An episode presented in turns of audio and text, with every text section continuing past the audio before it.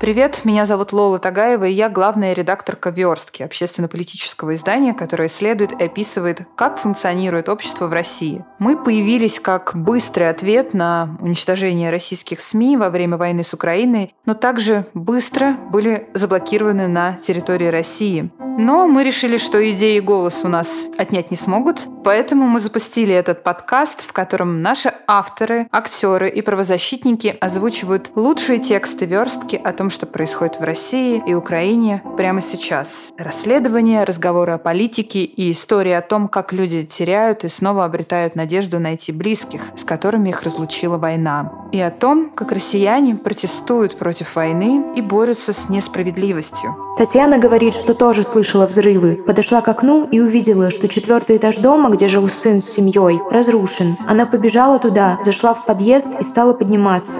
Добравшись до третьего этажа, она увидела, что выше ничего нет. Поднимаю голову, а там дыра в небо. Вместо окон в доме остались черные провалы. Возле подъезда лежал труп мужчины средних лет, но никто из соседей не мог его опознать.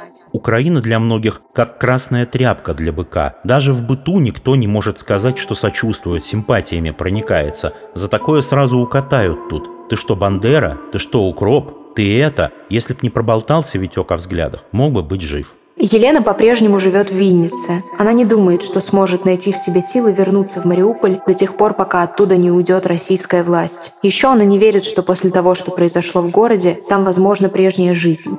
Слушайте нас на всех платформах, там, где вам удобно, и делитесь подкастом «Верстки». Иногда услышанные истории меняют целые судьбы.